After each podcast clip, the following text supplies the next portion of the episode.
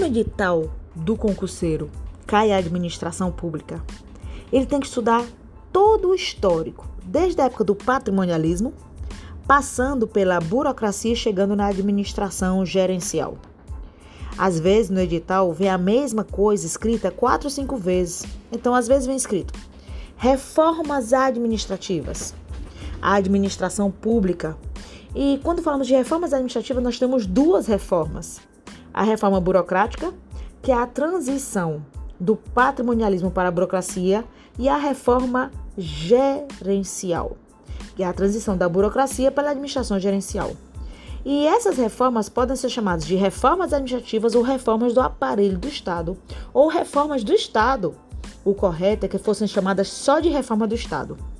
Porque assim, toda reforma do Estado é uma reforma administrativa, é uma reforma do aparelho do Estado, mas nem toda reforma administrativa é uma reforma do Estado. A reforma do Estado é um conceito mais abrangente. Ele inclui a reforma administrativa mais a parte legal e constitucional.